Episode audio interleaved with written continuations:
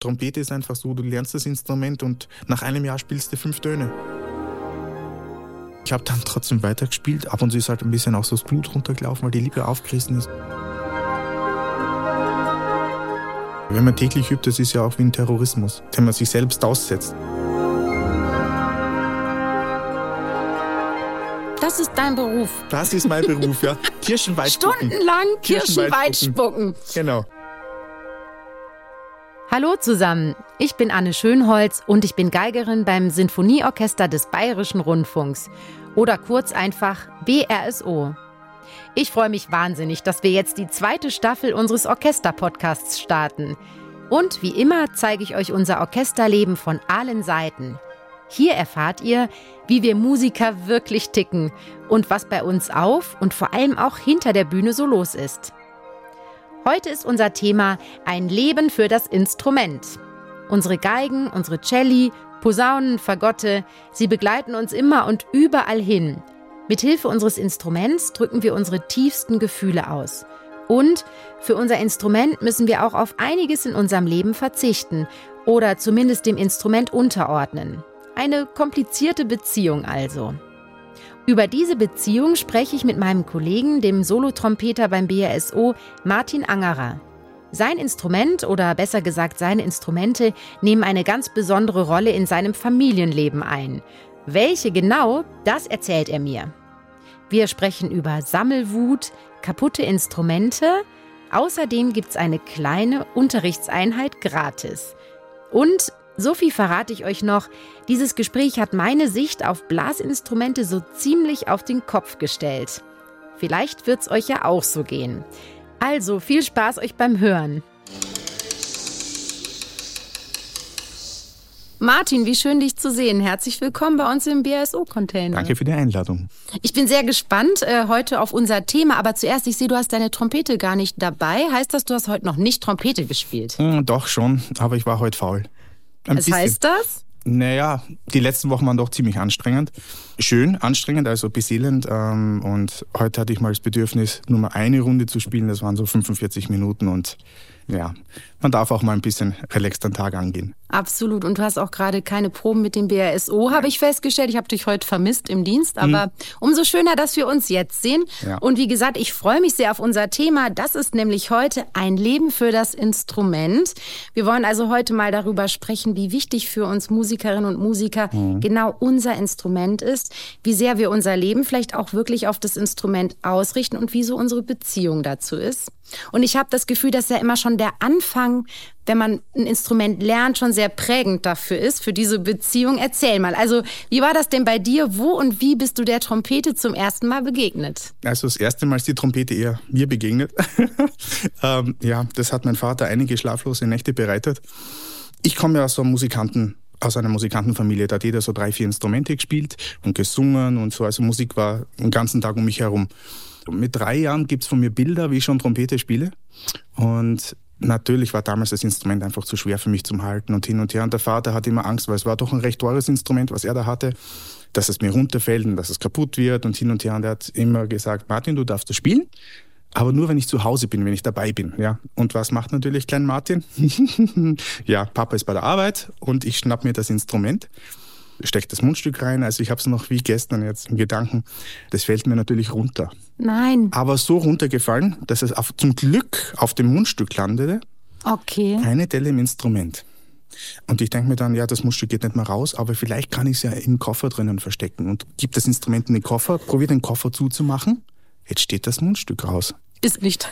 Jetzt kann ich den Koffer nicht zumachen. Der Papa wird sofort merken, wenn ich heimkomme. Jedenfalls, ich bin dann raus. Wir haben so ein großes Haus zu Hause und, und neben die Landwirtschaft und da ist drin eine Werkstatt. Ja, und ich bin halt mit der Trompete halt in die Werkstatt runter. Und dann habe ich mal geguckt und habe eine Eisensäge gefunden und habe mhm. mir gedacht, na, wenn ich da jetzt anfange zu schneiden, dann müsste ich ja ungefähr das so hinschneiden können, dass es wieder in den Koffer reinpasst, dass man es zumacht. Ja? Dann sitzt der Papa vielleicht drei, vier Tage erst später. Ja?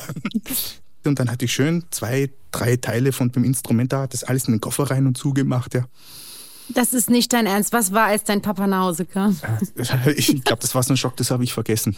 Also, dass ich diese Geschichte jetzt mit der Frage lostrete, hätte ich echt nicht gedacht. Wahnsinn. Und das war nicht das einzige Instrument, was ich zerstört habe. Äh, Trompete oder andere Instrumente? Andere Instrumente. Ich habe ja auch Akkordeon mal gespielt. Also ich habe einen älteren Bruder und mein Bruder hat halt ein Akkordeon gehabt und ich wollte damit auch spielen und das war mir ein bisschen zu schwer und habe das auf den Boden so hingelegt. Anscheinend irgendwie bin ich drüber gestolpert und jedenfalls voll in den Blasbalg rein.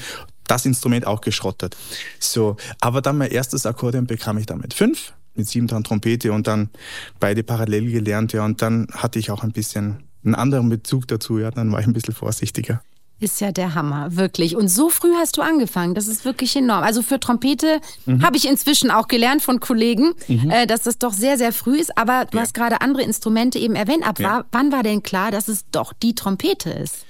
Sagen wir mal so, es gab ein Grundtalent für Trompete und ich habe das Instrument immer gemacht, weil mein Vater hat so Oberkreiner Musik gespielt, er hat Paridon gespielt und da in dem äh, Ensemble, also in diesem Quintett gab es einen Trompete, der war wahnsinnig nett.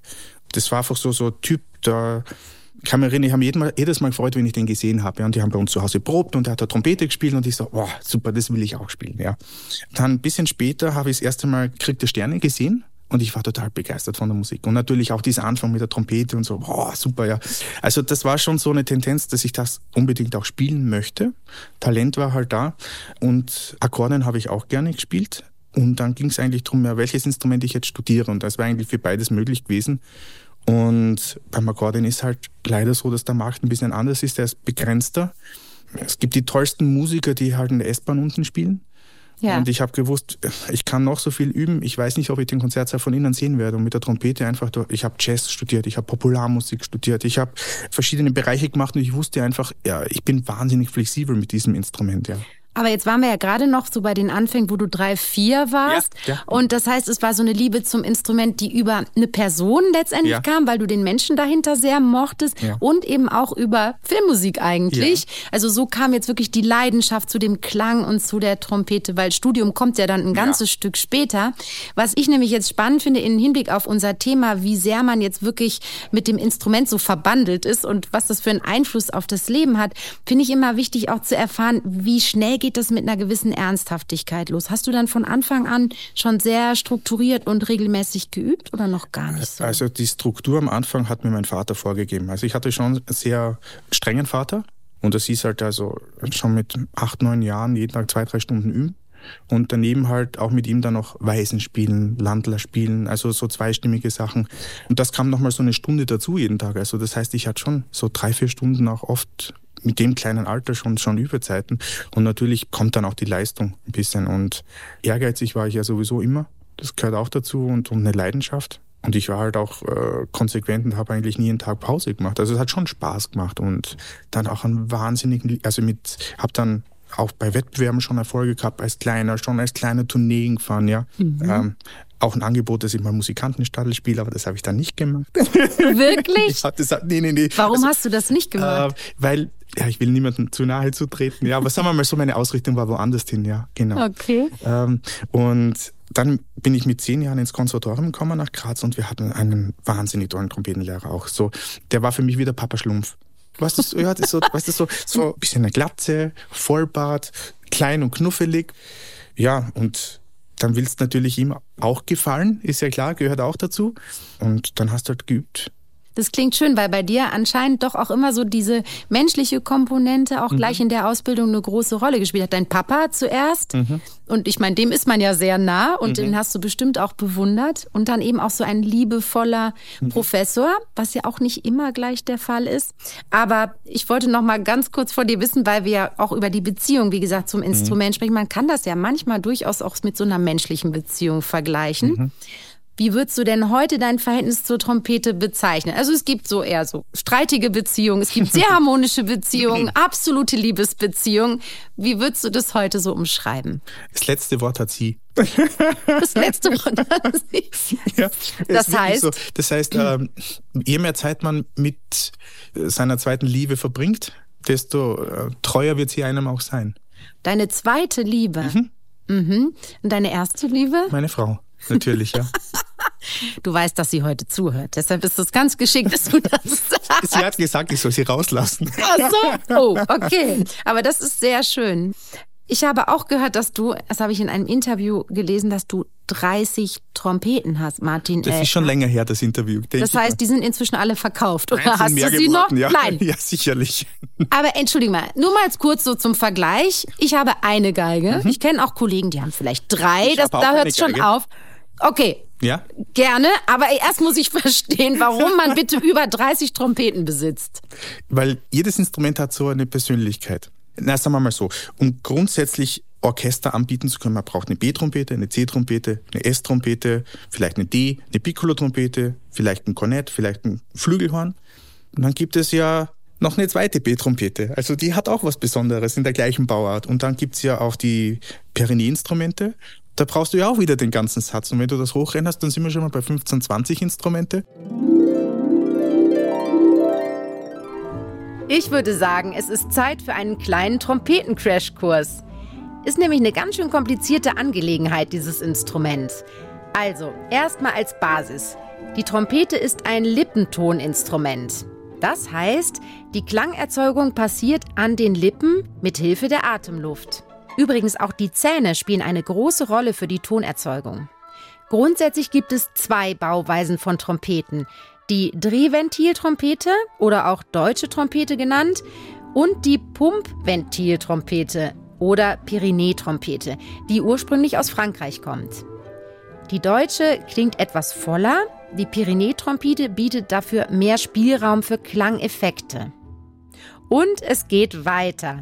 Trompeten werden in verschiedenen Tonarten hergestellt. Die typischen Trompeten sind die B-Trompete und ihre Schwester in C. Dann gibt es D-Trompeten, S-Trompeten, seltener auch A, E, H, F und G-Trompeten. Puh, wir sind noch lange nicht fertig. So gut wie jeder Profitrompeter besitzt zusätzlich zu den Trompeten auch ein Flügelhorn, das etwas wärmer und weicher klingt. Dann gibt es auch noch das Kornett, die winzige Piccolo-Trompete für die hohen Töne oder die Basstrompete für die besonders tiefen Töne, die Taschentrompete, das Clairon, Mann oh Mann. Also da hat sich Martin echt eine ganz schön umfangreiche Instrumentengruppe als Beruf ausgesucht. Also ich finde gar nicht, dass ich so viele Instrumente habe. Also du hast erwähnt, das ist sozusagen die Stimmung des Instruments. Das kann ich noch sehr gut nachvollziehen, dass man sagt, die brauchst du wirklich. Aber jetzt mal, um das in den Vergleich mit anderen zu setzen, ist das dann äh, gebräuchlich, dass man von jeder Stimmungsart einer Trompete gleich mehrere hat? Haben das alle? Frage an dich. Wenn du jetzt eine italienische Geige hast, eine französische Geige, du hast sicher immer so bevorzugte Stilrichtung, wofür du sie hernehmen würdest. Bei uns ist es genau das Gleiche. Also die Vielfalt macht es dann auch und die Freude, andere Klangfarben Richtig, zu entdecken. richtig. Aber jetzt müssen wir auch mal über den Preis sprechen, weil selbst wenn ich italienische Geigen liebe und französische, kann ich mir 30 einfach nicht leisten. Du brauchst ja nur Ähm, zwei. Ja. Aber auch da gibt's ja. Ja. noch, ne? Also ich habe zum Beispiel eine französische Geige. Ich könnte da auch natürlich ins Tausendfache gehen. Aber jetzt mal ganz ehrlich, was ist denn so ungefähr deine Trompetensammlung insgesamt wert? Gut, das habe ich nie berechnet. Das wüsste ich gar nicht, ja. Plus minus. Du, also oft ist ja so, dass meine Studenten teurere Instrumente spielen als ich. Beste Beispiel, Odeonsplatz-Konzert, das letzte, was wir hatten, ähm, Filmmusik. Ich bin mir ziemlich sicher, dass ich das billigste Equipment vom ganzen Orchester gespielt habe. Das war eine Trompete, die habe ich in New York gefunden. Die habe ich dann selber wieder gleich gebeult. Die hat 600 Dollar gekostet. Und das Mundstück war 15, 16 Euro. Das ist aber kein Normalpreis für eine Trompete. Nein, das nein, ist jetzt nein, schon eine nicht. sehr, sehr, sehr günstige. Ja. Was ist denn so das, das, äh, Also das teuerste, Instrument was du ist auch so 30 Jahre alt, also das muss man auch dazu sagen. Also Hm, für eine Trompete ist halt so, der Preis wird geringer, je älter es ist und bei einer Geige wird es halt, ja. Ähm, aber so ein Normalpreis, so Profi zwischen dreieinhalb und fünfeinhalbtausend, Mhm. so um den Dreh muss man rechnen pro Instrument. Das heißt, bei der Anzahl deiner Instrumente kann man jetzt nicht von einer Sammelleidenschaft sprechen, sondern es ist eigentlich, ja, vielleicht ist es insofern eine Sammelleidenschaft, dass du Klangfarben sammelst, Richtig. so ungefähr. Ganz genau, wie, wie ein Zeichner halt seine Farben sucht, so suche ich halt die anderen Sachen. Mhm. Ja. Spannend. Und wie muss ich mir das vorstellen? Weil ich sehe dich ja von meiner Position so mitten im Streicherapparat immer nicht so gut. Du sitzt deutlich weiter hinten auf der Bühne. Wenn wir jetzt ein Werk oder ein, ein Programm neu einstudieren und eine Woche beginnt im BRSO mit den Proben, hast du dann nur eine Trompete mit oder gleich mal Wie viele? Hm, also ich habe so viele mit, dass ich nicht mehr die Treppe raufgehe in den Saal. Nee, Martin, ich habe das nie gesehen. Ich finde das super. Also oft, oft, fünf? Ja, fünf, sechs Trompeten habe ich immer mit. Sag mal, und deine Kollegen haben die auch noch fünf? Da ist ja ordentlich bei euch was vollgestellt da hinten. Ich bin verrückt. Du bist verrückt. Ja. Damit hast du meine nächste Frage schon beantwortet, ob du ein Nerd bist. Danke, Martin. Ja, gerne, ja. Da stehe ich auch dazu. Im Ernst jetzt? Ja, also da fällst du schon aus der Norm heraus. Das macht keiner. Kommen die anderen nur mit einem Instrument oder wie sieht das aus? Weißt du, es gibt halt Instrumente, die sind so rundum sorglos. Das heißt, du kannst eigentlich 90 Prozent abdecken von dem, was du möchtest. Und ich bin halt so verrückt, ich versuche die letzten 5 Prozent da noch rauszukitzeln die vielleicht sich nicht so angenehm auf der Lippe anfühlen oder hin und her, aber genau für die eine Note das eine machen, was ich gerne hätte. Und das versuche ich rauszukitzeln, jedes Mal. Aber du wechselst jetzt nicht während eines Stücks, dass du sagst, ähm, also es sei denn, es ist jetzt irgendwas kaputt oder keine Ahnung. Aber ansonsten sagst du nicht, die Passage, die klingt so toll, da muss ich Trompete 15 nehmen und dann wechselst du wieder zu Trompete 22 für die Passage danach oder wie läuft das? Ja, also wir hatten ja gerade Rosenkavalier-Walzer am Programm. Mhm. Und es ist am Anfang für B-Trompete geschrieben. Dann habe ich die ersten 120 Takte B-Trompete gespielt und dann habe ich mir C-Trompete genommen, weil das hat für hinten raus wieder besser gepasst. Okay, ich glaube, ich bringe demnächst auch mal ein paar Geigen mit in die Probe. Ja. Oder es ist, wenn du verschiedene Bögen mit ja. hättest, du weißt, jeder klingt anders. Bei mir kann es auch mal sein, dass ich verschiedene Mundstücke auf der Bühne habe. Also ich nehme die Mundstücke nicht, um etwas leichter zu machen, sondern jedes klingt auch ein bisschen anders und ich versuche die Farben noch rauszukitzeln. Also mit 20 Prozent von Einsatz kriegst du halt 80 Prozent der Qualität raus. Und für die letzten 20% Qualität musst du halt 80% der Energie vorne reingeben. Das heißt, du brauchst vier, fünfmal so viel Zeit, nur vielleicht für ein paar Prozentpunkte, die du noch rauskitzelst. Und da muss man halt sagen, ist es das wert oder nicht? Und für mich ist es wert. Aber ist da, läuft man da nicht auch Gefahr, ein bisschen verrückt zu werden? In dem Sinne meine ich jetzt nicht, dass man denkt, ja, jetzt habe ich da noch ein paar Prozent, jetzt könnte ich vielleicht noch ein paar. Also ich meine, irgendwann muss man auch eine Entscheidung treffen. Hm. Fällt dir das manchmal auch schwer? Sagen wir mal so, nichts ist älter als die Aufnahme von gestern. Das heißt, beim nächsten Mal würde ich schon wieder anders versuchen zu machen und noch was rauszukitzeln. Das hört nicht auf und es macht mich nicht verrückt. Nein. Es klingt eher so, als wäre es ein sehr schöner Anreiz für dich, ja. da diese Suche fortzusetzen und nicht äh, in einen blinden Perfektionismus äh, nee. zu verfallen, sondern es ist, es ist, wirklich eine Suche, die dir einfach Freude macht. Ja, also es ist auch so, wenn ich zurückdenke, ich hatte ja, irgendwann kam für mich mal der Punkt, wegen Nervosität oder irgend sowas, reicht es dem Publikum, was ich mache? Reicht es dem Dirigenten, was ich mache? Reicht es meinen Kollegen, was ich da mache? Und irgendwann kam der Moment, da habe ich die richtige Frage für mich gestellt. Reicht es der Musik, was ich mache? Seitdem bin ich nicht mehr nervös und seitdem macht es mich auch nicht verrückt zu gucken, weil ich will alles machen, um der Musik das Bestmögliche rauszuholen, ja. Sehr spannend. Obwohl es für heute nicht unser Thema Nervosität ist, würde mhm. ich da doch gerne nochmal nachhaken, weil das einfach ja wirklich ein großes Thema ja. für uns ist. War das eine lange Periode sozusagen, wo du mit dieser starken Nervosität gekämpft hast? Also ich hatte auch sogar eine eigene Körperhaltung auf der Bühne, um mein linkes Knie zum Beispiel unter Kontrolle zu halten, weil es so gezittert hat oder so, ja klar. Aber es ist, man wird halt so nervös, weil es etwas bedeutet für einen. Und wenn du nicht mehr nervös bist, dann bedeutet es dir nichts mehr. Die haben bestimmt auch schon viele Leute gesagt, also mir jedenfalls, ach, sie haben es alle so gut, sie konnten ihr Hobby zum Beruf machen. Würdest du das heute noch so sagen? Wie viel Hobby ist dein Instrumentspielen, wie viel Beruf und damit auch wirklich Arbeit? Eine kleine Silbe im Deutschen. Ich finde das Wort so genial. Pass auf. Es gibt einen Unterschied zwischen Beruf und Berufung. Und ich sehe mich berufen für das.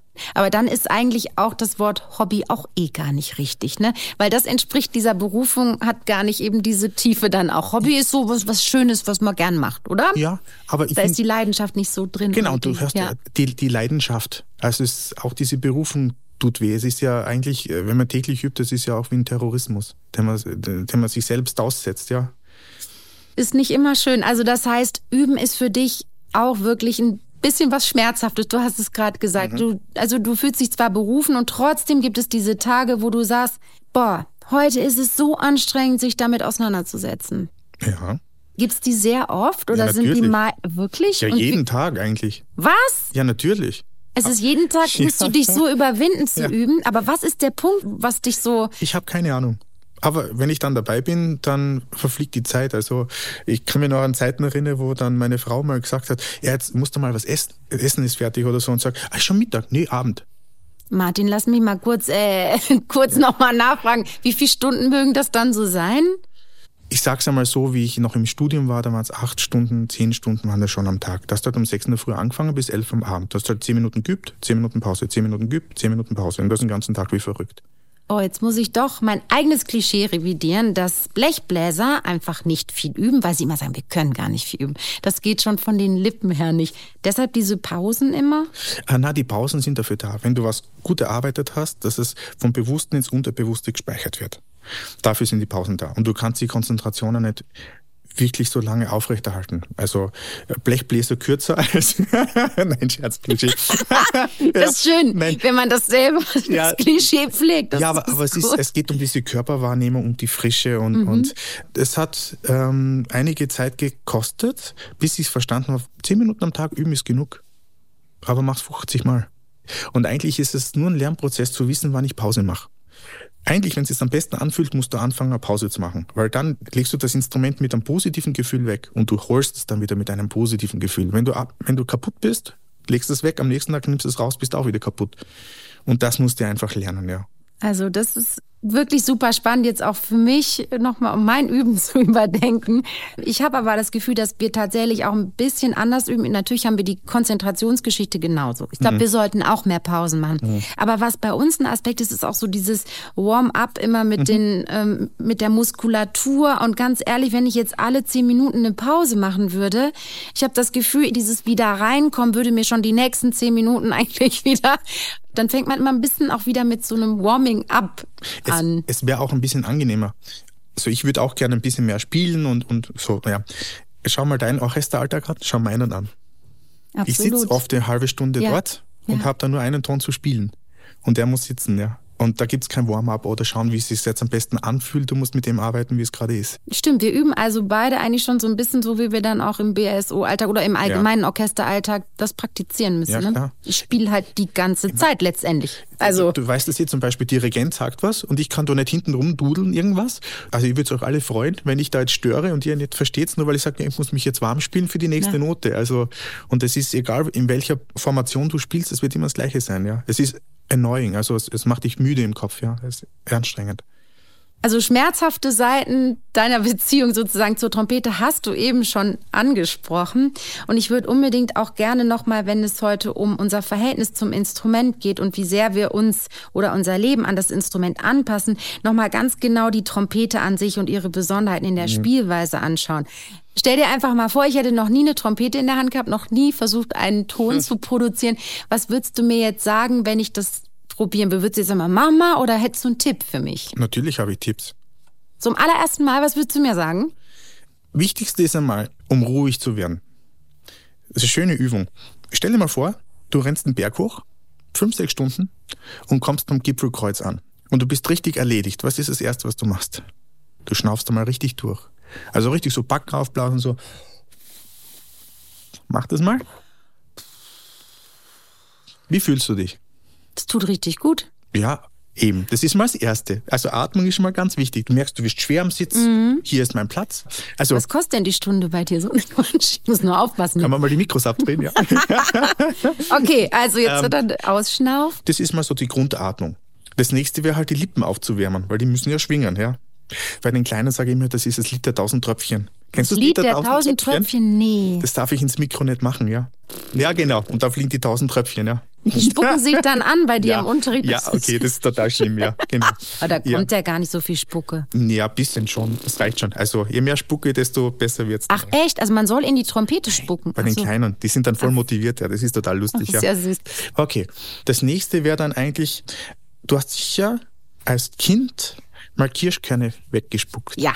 Ja. Ich war richtig gut. Ja, und da hast du eigentlich die Lippe auch so geformt, einfach so, so weggespuckt, mhm. ja? Und jetzt probierst du das P ein bisschen länger auf der Lippe halten. Nee. Ja, wunderbar. Jetzt machen wir bei der Posaune und Trompete ist halt höher. Mhm. Super. Reicht schon. Und jetzt ist halt dann der Trainingseffekt ist, dass das nicht nur zwei Zehntel von einer Sekunde sind, sondern dass du es dann über Stunden machst. Das ist dein Beruf. Das ist mein Beruf, ja. Kirschenweit spucken. Stundenlang Kirschenweit spucken. Genau. Okay, mein Respekt vor einem Job, der sinkt dann doch nicht. okay, also und dann würde ich das jetzt mal mit der Trompete ausprobieren. Ja, genau. Und du meinst, dann würde ich einen Ton rauskriegen? Nicht nur einen, ja. Toll. Ist ganz einfach. Das werde ich doch auch mal ausprobieren. Ja. Vielleicht hast du schon Aspekte gerade bei meiner Kurzeinweisung angesprochen, aber was würdest du sagen, ist denn das Allerwichtigste beim Trompete spielen? Ach, das ist eine gute Frage.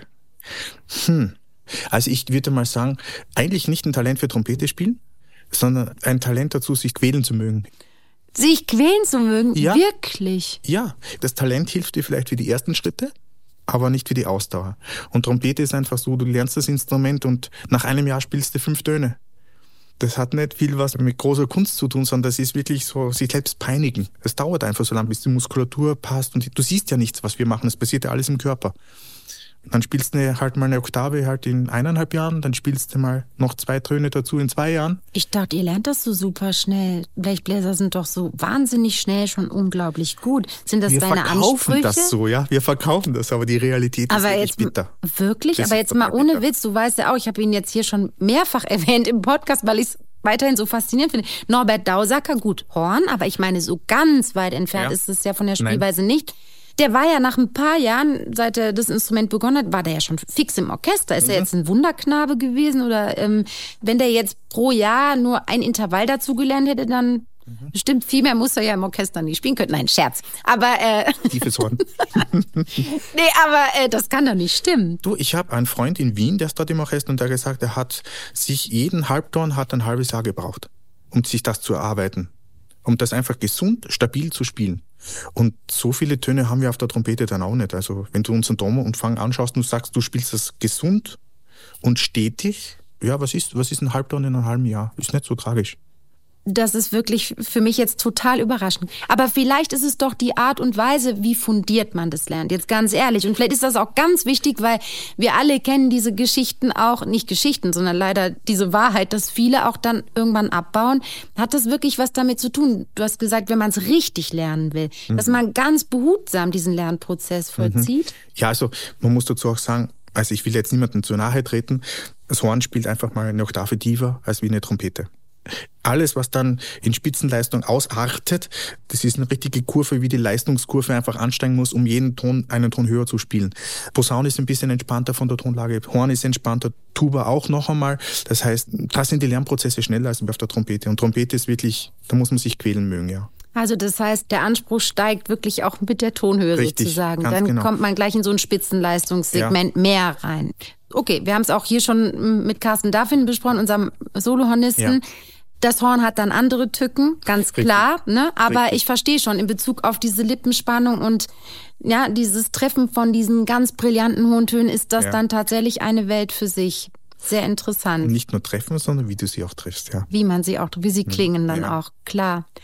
Martin, wir reden heute darüber, wie wichtig unser Instrument für unser Leben ist und ja. wie wir uns auch nach dem Instrument richten. Und ähm, wir haben inzwischen die kleine Tradition, hier auch ein Spiel zu spielen. Bist du dabei? Ja. Natürlich dient das Spiel auch unserem Thema. Wir wollen noch mehr über dieses Spiel herausfinden, wie sehr du für dein Instrument lebst. Und das Ganze läuft so, es sind äh, Situationsbeschreibungen mhm. und du sagst einfach, was du jeweils machen würdest, wie du dich entscheiden würdest. Okay? Okay. okay. Gut? Also, Situation Nummer eins. Dein bester Freund feiert Junggesellenabschied und du bist der Trauzeuge. Am Tag zuvor wirst du aber angefragt, ob du am selben Abend, wo der Junggesellenabschied stattfinden soll, kurzfristig einspringen kannst, und zwar als Solist in der Elbphilharmonie in Hamburg. Also ein richtig fettes Engagement. Wie entscheidest du dich? Für einen Freund. Für den Freund. Das ging super schnell. Weil die Angebote kommen immer wieder. Gute Freunde findet man ganz selten. Situation Nummer zwei kommt jetzt. Du bekommst Besuch von einer guten Fee und sie macht dir ein Angebot. Das ist, hast du jetzt, glaube ich, aber noch nicht so oft erlebt. Ne? du darfst dir eine Superfähigkeit oder eine Superkraft aussuchen, zum Beispiel Fliegen, Unsterblichkeit, Gedankenlesen oder sowas in der Art. Dafür würdest du aber die Fähigkeit, Trompete spielen zu können, verlieren. Wie entscheidest du dich? Ja, schon für die Trompete. Weil man investiert so viel und das macht einen auch glücklich. Unsterblichkeit oder irgendwas, nee, interessiert mich nicht. Da habe ich die, die, die Worte von Peter Ustinov im Hinterkopf. Der ist mal gefragt worden, ja, was, Herr Ustinov, was machen Sie eigentlich für die Jugend? Er hat gesagt, na, ich werde älter. Also, Aha, ja. Mhm. und ich, ich fand, fand das wahnsinnig toll. Und wie gesagt, also, ich genieße das, was ich momentan halt mache. Also, ich, nee, keine Wünsche. Klare Antwort. Situation Nummer drei.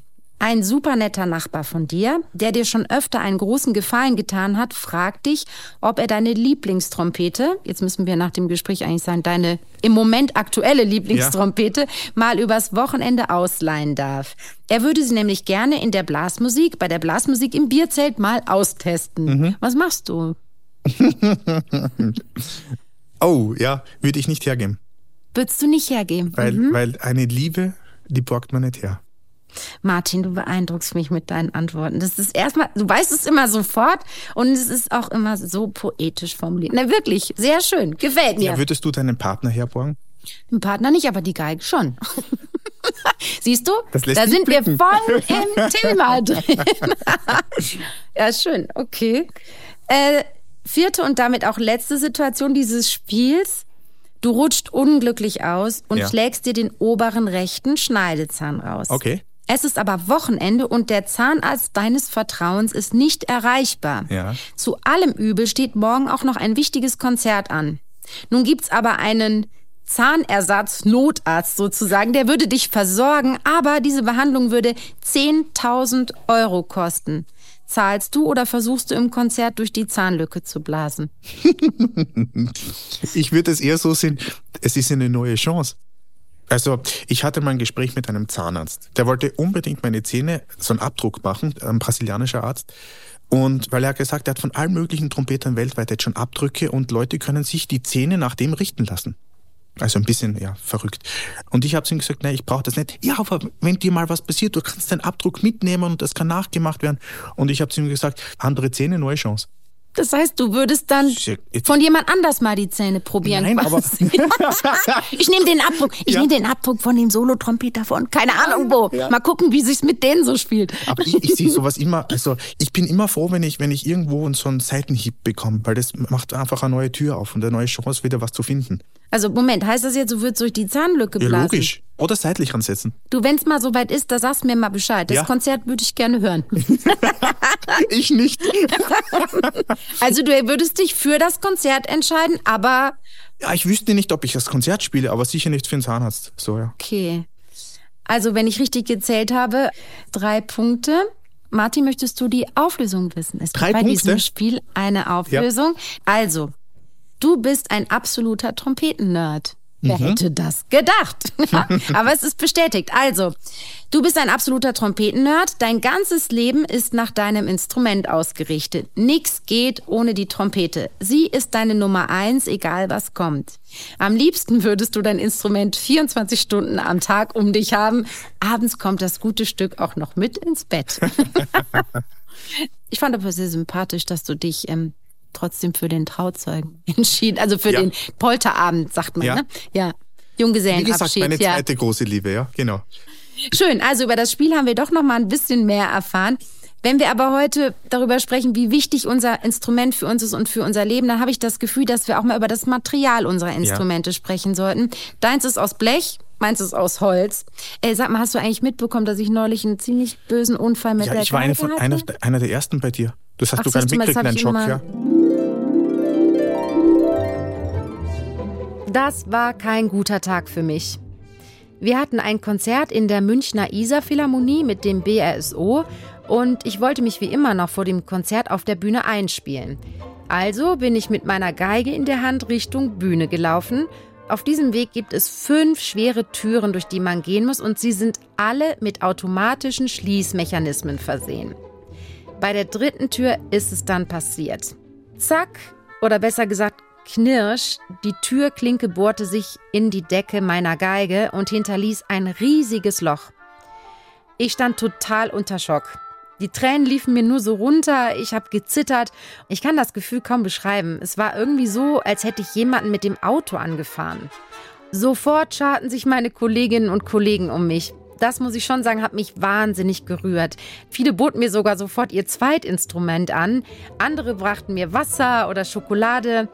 Ja, also wie das so oft im Leben ist, hatte auch dieser schreckliche Moment irgendwie eine schöne Seite. Aber der Schock, der saß echt tief. Heute, zwei Monate später, kann ich zum Glück sagen, die Sache ging noch gut aus, denn der Geigenbauer meines Vertrauens hat ein kleines Wunder vollbracht. Die Geige ist dank ihm wieder top repariert und man sieht und hört nichts mehr von dem Unfall.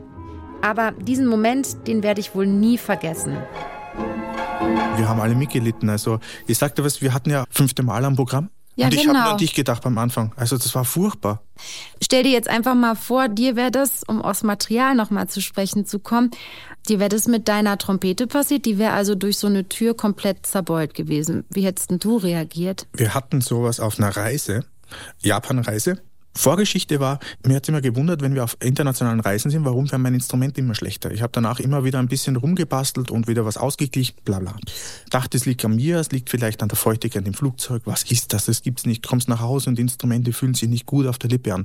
Wir haben ja diese großen Transportkisten. Ja.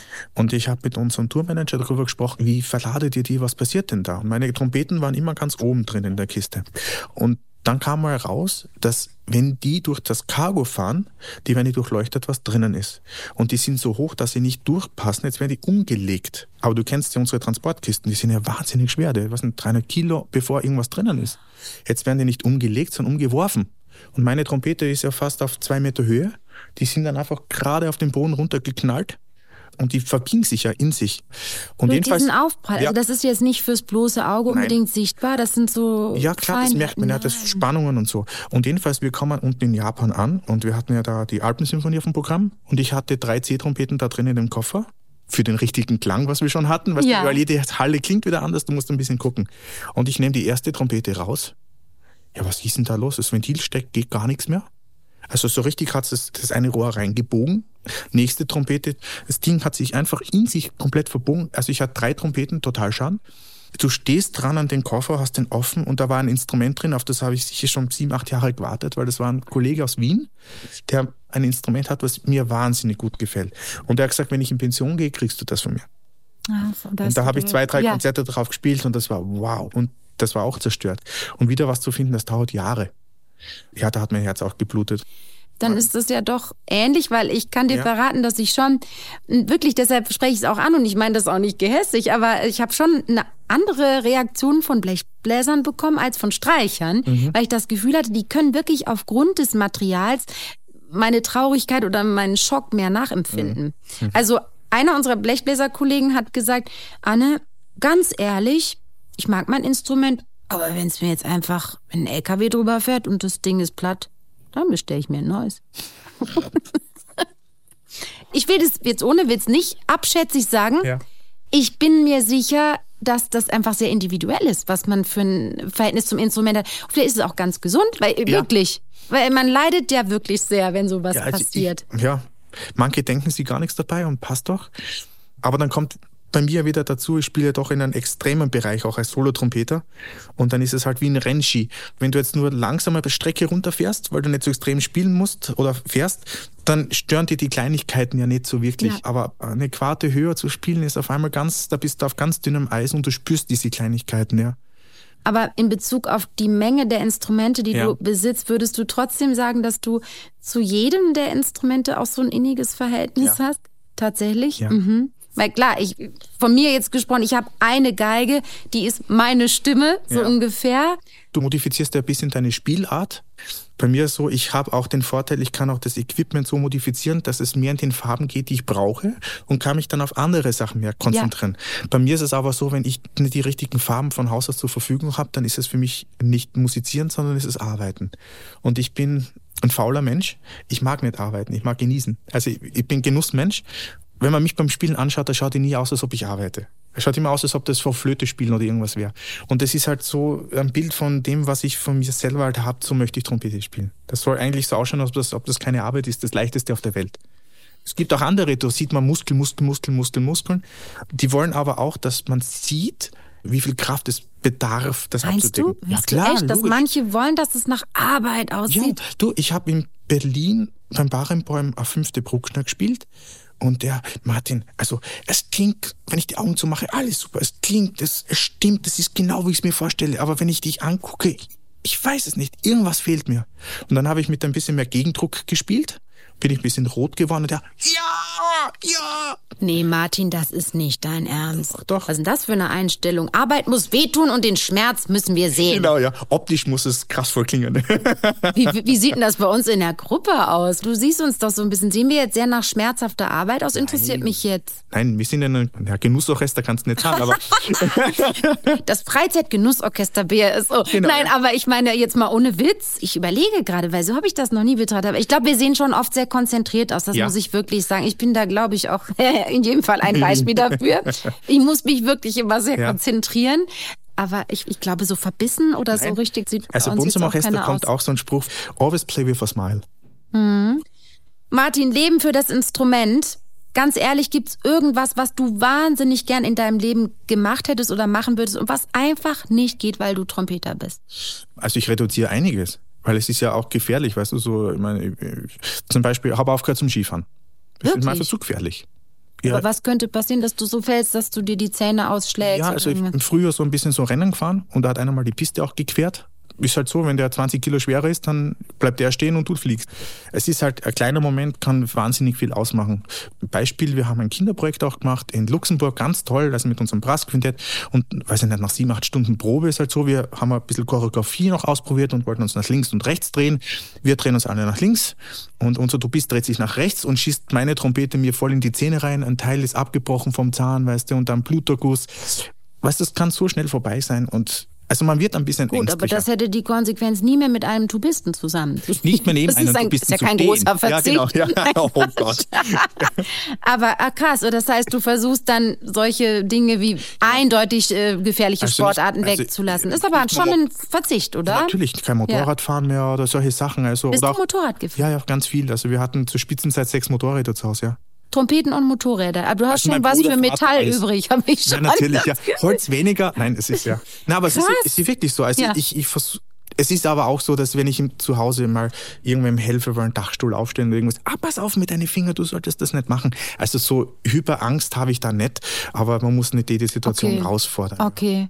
Blöde Frage, wie sieht's eigentlich mit unglaublich scharfem Essen aus?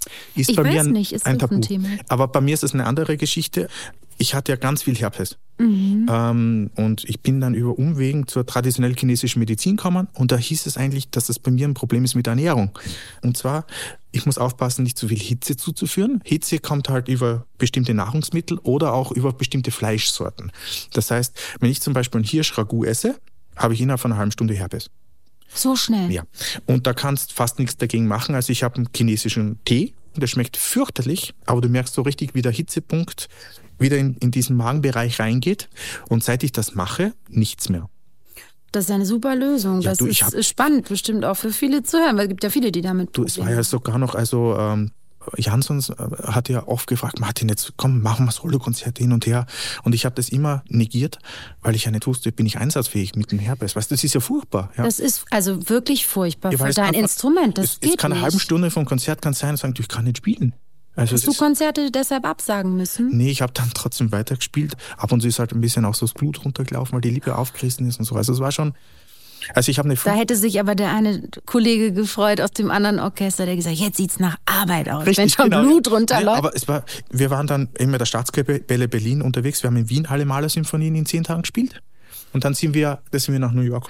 Und auf der Reise, ich habe so eine Zinksalve, die ich aufschmieren kann und dann, also, äh, die nimmt die Hitze von der Lippe und dann passiert nichts. Nur die war unten im Flugzeug drin. Und ich merke beim Rüberfliegen, nein, das gibt's jetzt doch nicht. Dann fährt richtig so ein Knuppel auf. Weißt du, so, bitte komm nicht, bitte komm nicht. Und dann, ja, trotzdem da. Und dann eben erste Maler gespielt. Man spielt sich halt eine halbe Stunde, Stunde ein und drückt die Blase eigentlich weg, bis man irgendwie spielen kann mit Schmerzen. Also wenn man das Mundstück dann abzieht, dann zieht man die Haut mit ab. Das ist wirklich unangenehm. Also es tut wirklich weh. Und wie das Konzert dann aus ist, in der Carnegie Hall sagen die Kollegen, du, was ist mit dir passiert? Und ich sagte, ja, wieso denn? Ja, schau mal ein Spiel. Dann schaue ich ein Spiel. Ja, okay, ich hab's nicht gemerkt, es hat aufgerissen und es hatte so leicht runtergeblutet auf die Fliege, die war halt auch blutig und so, ja. Und dann habe ich halt sowas gesagt, was halt so Herrn Barenboim richtig gefallen hätte, sagen wir so, ja, wenn es nicht blutest, dann hast du nicht gespielt. das ist unser neuer Spruch, finde ich Ja, jetzt. genau. Wenn es nicht Blut ist, hast du nicht ordentlich gespielt. Das Wow. ist aber ja ganz schrecklich. Ja, also ich habe dann immer ein bisschen seitlich versetzt, weil es ist ja eigentlich, äh, weil es ist ja nur Physik. Wenn es in der Mitte nicht funktioniert, dann setzt man halt ein bisschen nach und dann hat man halt so justiert und andererseits, wenn so ein fünfte Maler geht, dann weiß man, es geht immer. Ja, aber allerdings, das mhm. ist ja echt ein Härtetest. Mhm. Also Sport musstest du oder verzichtest du teilweise auf Sportarten, dann mit dem Essen musst du wirklich kontrolliert sein. Also, das ist schon echt eine Herausforderung. Ja, jeden Tag. Also du lebst wirklich ja, eben, das passt sehr zum Aber Thema, weil ich meine, du musst dich total darauf äh, einstellen. Sport musst aufpassen, dass ja. du nicht überhitzt. Mit dem Essen auf Turnieren ist es wahnsinnig schwierig. Ich habe zum Glück jemanden, der darauf aufpasst, dass ich wollte das Richtige esse. Ich habe einen Vorkoster, der Herbert. Martin, kannst essen, es ist nicht scharf. Dann ist das lustig. Total lieb. Steht das auch im Vertrag? Zweiter Trompeter mit ja, Vorkoster. Vorkoster. Genau, ja. ja Na, aber es ist total lieb. Weißt du, das so. ist aber echt super. Ja. Also ich sehe schon, du musst wirklich auf vieles verzichten. Ganz ehrlich, so ganz wenige Parallelen gibt es bei mir auch. Klar, mit ja. Sport, ich würde jetzt auch nicht ähm, Basketball spielen, das wäre mhm. ziemlich dämlich. Natürlich, wir verzichten, glaube ich, seit wir Kinder sind, auf vieles, weil wir einfach mhm. viele, viele Stunden üben. Mhm. Kann man halt mal nicht draußen spielen und sonst was machen. Also all das zusammengenommen und das, was wir heute schon angesprochen haben, wie würdest du jetzt nach dem Gespräch sagen, ist die Trompete bei dir die Nummer eins im Leben oder nicht? Maximal gleichwertig. Zu deiner Frau. Frau. Ja. Schön. Ja. Aber immerhin, oder? Ist schon krass. Da sieht man, was das für ein Stellenwert ist. Mhm. Du setzt ja, die Trompete doch auf ganz andere Weise, ja. aber doch auch auf eine Intensitätsebene einer Beziehung zu Natürlich. deiner Frau. Klar. Wenn du ja. keine Zeit mit deiner Partnerin verbringst, ist sie irgendwann weg, ja. Ja. Mhm.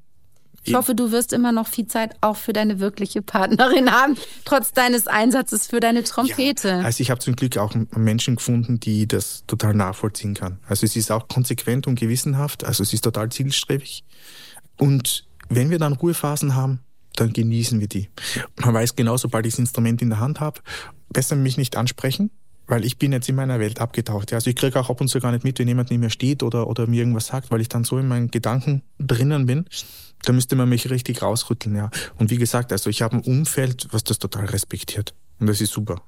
Nach diesem ja. Gespräch habe ich aber trotzdem den Eindruck, du hast gesagt, viel Verzicht und manchmal sagst du auch großes Leiden, seit ja. du Kind warst und trotzdem eben diese Leidenschaft, diese tiefe Liebe. Und man muss einfach sagen, von Menschen wie dir, auch gerade an diesen Positionen, lebt auch die Qualität unseres Orchesters. Und ich bin ja, auch echt immer wieder sehr dankbar, solche Menschen um mich zu haben, muss ich wirklich sagen. Dito, ja. In jedem Fall, und das ist ein großes Glück, oder? In so einem menschlichen Umfeld arbeiten mhm. zu dürfen. Ja, also ich muss wirklich sagen, ich gehe mit einem Lächeln rein und mit einem Lächeln raus. Und das ist schon ein großes Geschenk. Ich hoffe, das tust du heute nach unserem Gespräch auch. Ich tue es. und ich bedanke mich ganz herzlich, Martin. Ich fand es sehr, sehr schön, mit dir zu Danke sprechen. Danke für die Zeit. War auch Danke. mir ein Vergnügen. Ich habe es euch ja am Anfang der Folge gesagt. Eigentlich dachte ich, Trompete lernen ist ja nicht so schwierig, wenn man ein bisschen Begabung mitbringt. Nach diesem Gespräch mit Martin muss ich dieses Vorurteil doch wohl etwas revidieren. Auch in unserer zweiten Staffel rufen wir am Ende jeder Podcast-Folge unseren zukünftigen Chefdirigenten Sir Simon Rattle an. Und ich bin schon gespannt, was er wohl zu unserem heutigen Podcast-Thema zu sagen hat. Hallo Sir Simon, hier ist Anne. Ja, hi again. Hi. Sir Simon, ich habe heute mit Martin Angerer über unsere enge Beziehung von uns Musikern zu unseren Instrumenten gesprochen. Und in diesem Gespräch haben wir doch festgestellt, dass man manchmal dieses Verhältnis zum Instrument durchaus mit zwischenmenschlichen Beziehungen vergleichen kann. Was denken Sie darüber? Oh. Anna, I wasn't expecting a course in Oriental philosophy this morning, but there we are. Ja, dann lassen Sie uns doch mal ein bisschen philosophieren. Look, there is something for all of we musicians where you can feel with your instrument and your music that you are expressing yourself very, very deeply. And I know, kind of, as a conductor with an orchestra, I may not know about people's lives and personalities, but sometimes I end up knowing the profoundest things about them from the way that they play. So I don't know whether that answer did justice to the question, but I'm going to go away and think about it. And you can ring me many more times and I'll try and give you many different answers. Aber klar rufe ich wieder an, Sir Simon. Erstmal vielen, vielen Dank und dann bis bald. Bye. Vielleicht hat Sir Simon nicht so genau auf die Frage geantwortet, aber eigentlich hat er was Schönes angesprochen. Ich denke das auch oft, dass man an dem, wie man Musikerinnen und Musiker auf der Bühne spielen hört und eben auch am Umgang mit ihrem Instrument viel rauslesen kann, wie sie wahrscheinlich so als Menschen charakterlich und von ihrer Art sind. Denn wir beschäftigen uns so viele Jahre intensivst mit unserem Instrument, dass es schon fast zu einem Teil unseres Körpers wird und damit auch zu einem Teil von uns selbst.